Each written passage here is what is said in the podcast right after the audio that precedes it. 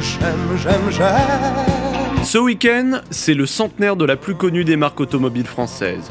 Celle qui a fait et qui fait toujours se mouvoir de nombreux chefs d'État, celle qui depuis 100 ans rivalise d'ingéniosité pour mettre au point les innovations les plus poussées, celle qui enfin a produit des véhicules mythiques tels que la traction avant, la 2 chevaux, l'ADS et la luxueuse C6, j'ai nommé Citroën. Et pour rendre hommage à cette mythique marque de voiture, je voudrais aujourd'hui vous parler de la Citroën SM.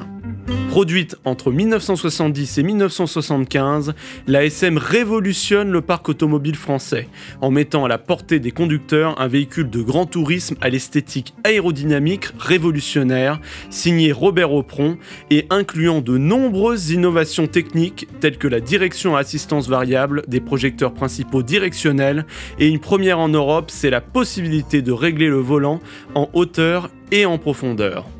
Nous n'oublierons pas de citer que la voiture est entièrement équipée du fameux système hydraulique Citroën pour la suspension, la boîte de vitesse, la direction, mais également pour le freinage, dans la mesure où, comme sur la DS, l'ASM conserve, en substitution d'une pédale de frein, un étrange champignon en caoutchouc.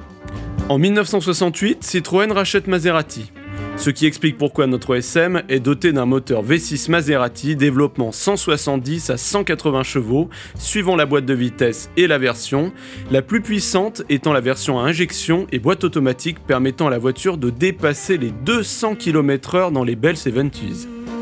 Concernant l'intérieur, si vous avez la chance de monter dans une Citroën SM, ce n'est pas dans une voiture que vous monterez, mais dans un avion. En effet, la SM est souvent désignée comme le vaisseau amiral de la marque.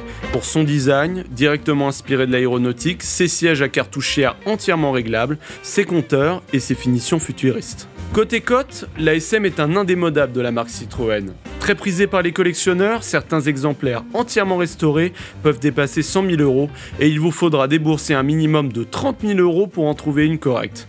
C'est une voiture qui reste fiable, même si la complexité de son système hydraulique peut rendre les réparations très coûteuses.